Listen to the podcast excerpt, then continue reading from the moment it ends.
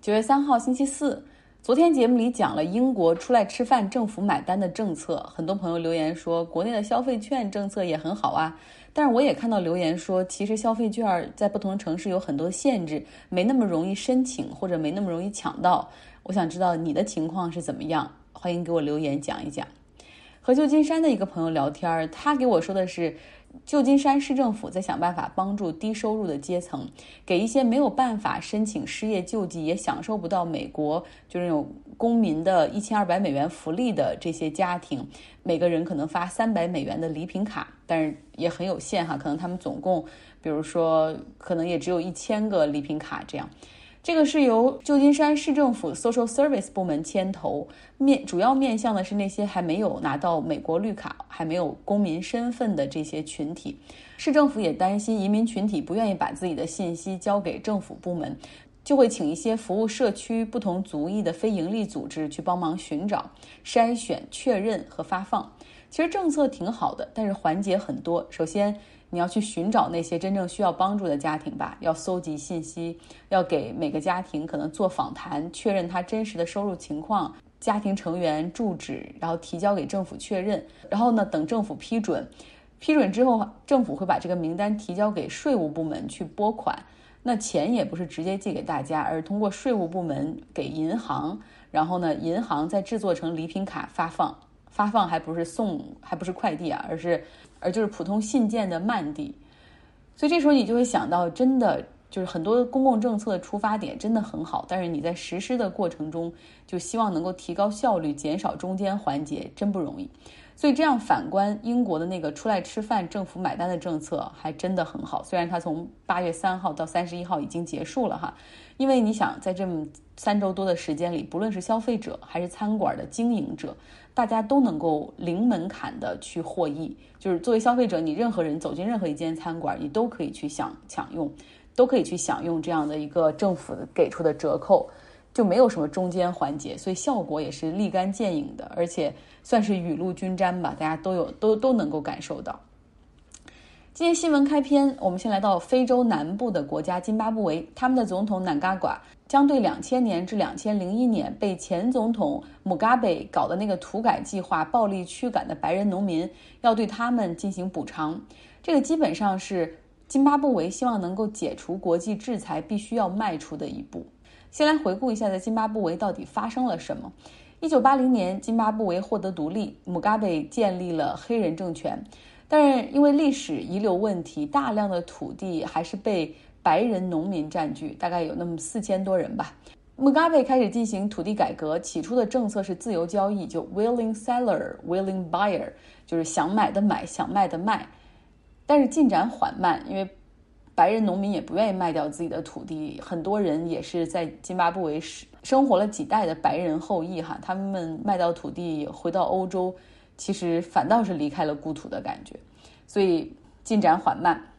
到了出于政治压力，到了两千年，姆嘎贝搞了一个全民公投，就是这个条款，就是如果政府强制剥夺白人农场的这些产权，你支持吗？结果最后居然百分之五十四的人投票不支持这个法案，没有通过。在这种情况下，姆嘎贝还是开始强力驱赶白人。然后发起了这样的一个暴力驱逐的土改运动，被驱逐的白人农民大部分是荷兰裔、英国裔、德国裔的津巴布韦人，他们可能很多人是是农场主，但是没有钱，可能还有的背着银行的贷款，所以有很多离遗留的问题。而且包括在驱赶的过程中，很多家庭只允许带着一个箱子离开，拿点衣服，其他的别管是他的房子、他的车、拖拉机等等都不允许带走。其中还有暴力杀害出现，有六百多个白人农民在这种土改的过程中死亡，引发了国际社会的强烈谴责和制裁。遭遇了经济制裁，同时这个剥夺国内产权的这个土改。两个打击之下，津巴布韦的经济落入了谷底，出现了高通胀、货币崩溃。像我之前大概在一二一三年的时候去过津巴布韦，那个时候他们的本国货币基本上就已经作废了，没人使用。呃，大家都用美元交易，但是那个美元用的都是一美元，然后洗一一看就是有被洗衣机洗过的痕迹，因为这些钱都已经被用过太多次，有的脏了，有的破旧。没有办法用本国货币，因为那个时候相当于你吃饭之前是一个价格，吃完饭之后价格都变了。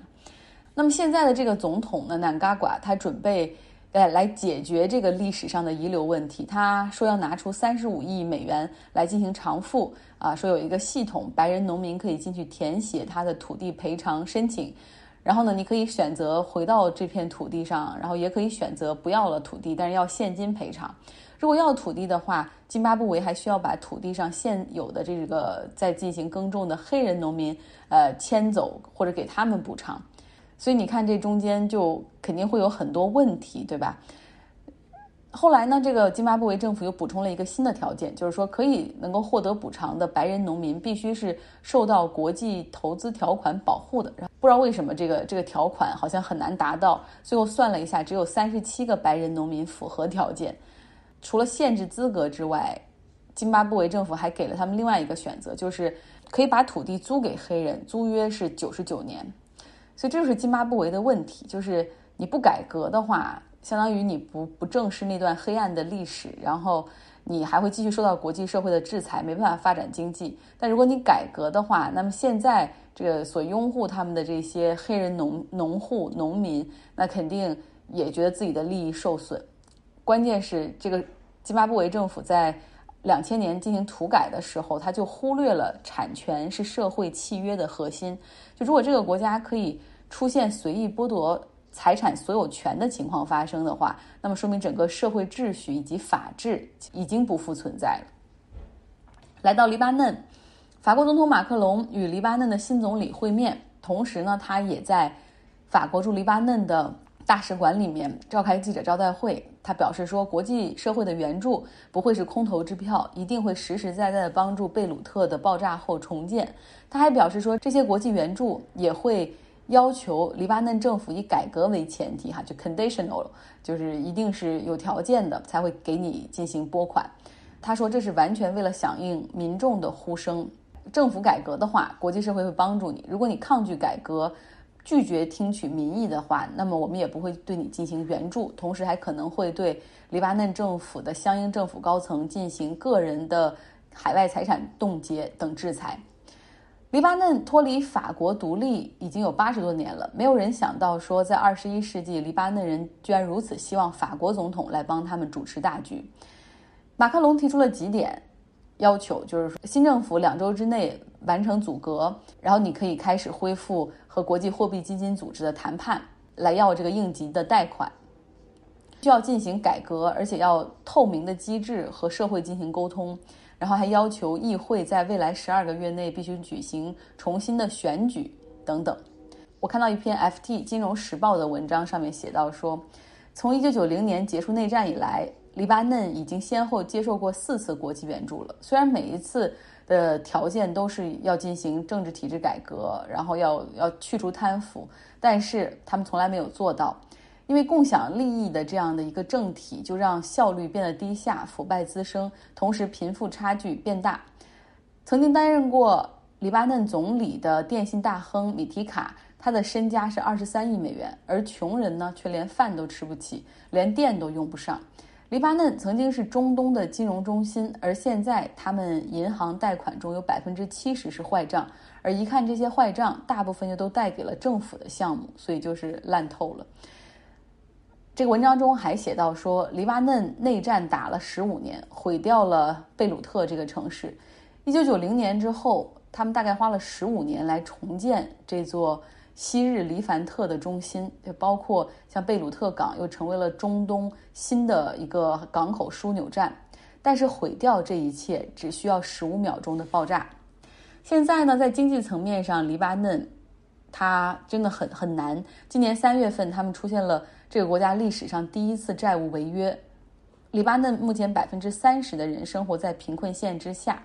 他们的货币贬值，从去年十月到现在贬了百分之八十。很多中产阶层也开始财富缩水，而且尤其是在这次爆炸之后，三十万本来有房的家庭现在无家可归，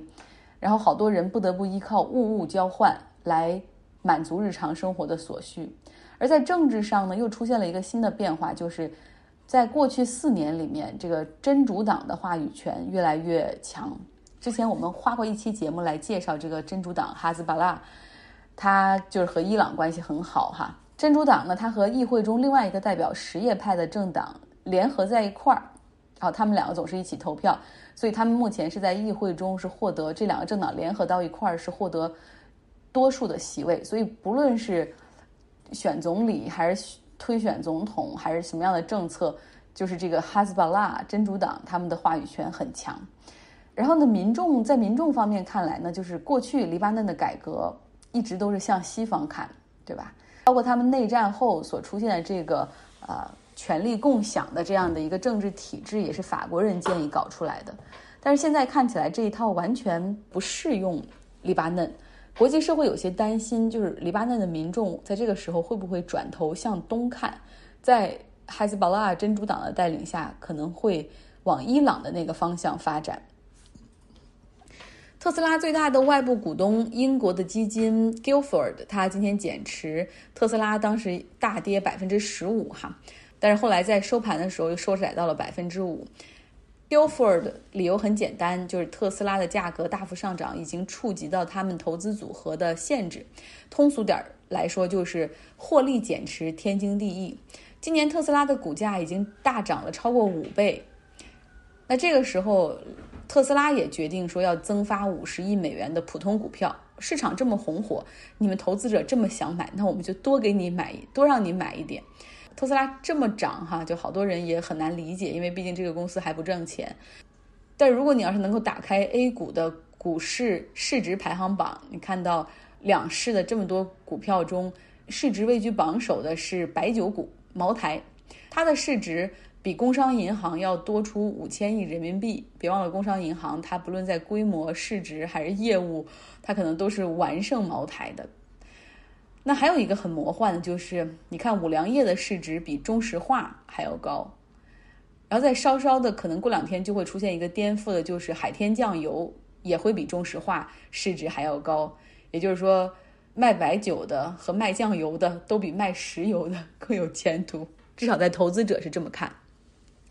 美国经济没有一点好消息。今天公布两个数据，然后都是很差的消息。呃，一个数据是最新出炉的私营部门就业人数，也号称小非农，非常不理想。另外一个数据就是那个华盛华尔街日报公布的，明年美国的债务规模将超过他们的 GDP。但是这些坏消息都丝毫不影响美国三大股指继续创新高。像今天道琼斯指数涨得最猛哈，它已经占到了。两万九千点的大关之上。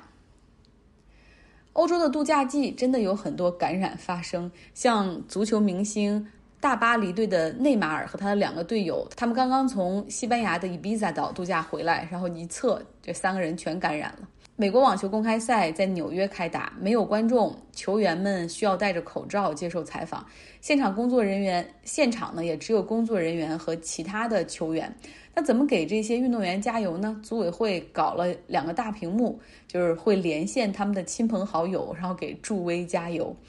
环法自行车赛也在疫情中开始了。法国政府和组委会要求很严格，就是一个车队里面如果有超过两个人，不论是车手还是工作人员，连就是在一周之内测试成阳性，那么这个车队就需要退赛。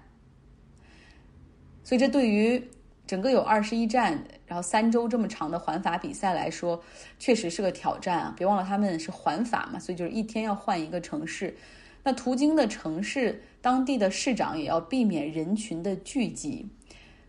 整个环整个环法比赛有二十二个车队参加，每个车队有八名车手，再加上他们的工作人员，在开赛之前，他们都进行了核酸检测。然后呢，中途还会有两个休息日，九月七号和十四号这两天休息的时候，也会组织车手们进行检测。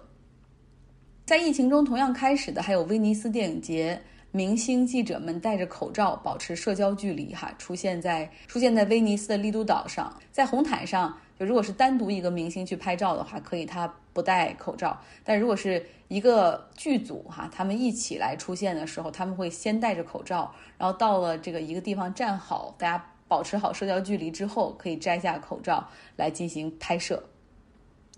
那又因为现在欧洲对美国还是有旅行禁令。不允许美国人，因因为美国感染太多嘛，不允许美国人入境，所以基本上是没有好莱坞人的身影啊，没有什么美国人的身影。这个威尼斯电影节它是要进电影院的，真的是要看六十多部来自全球不同国家的电影。要想进电影院是需要进行体温检查，在电影院里也必须戴口罩，而且每一两个人之间都必须要空出一个座位。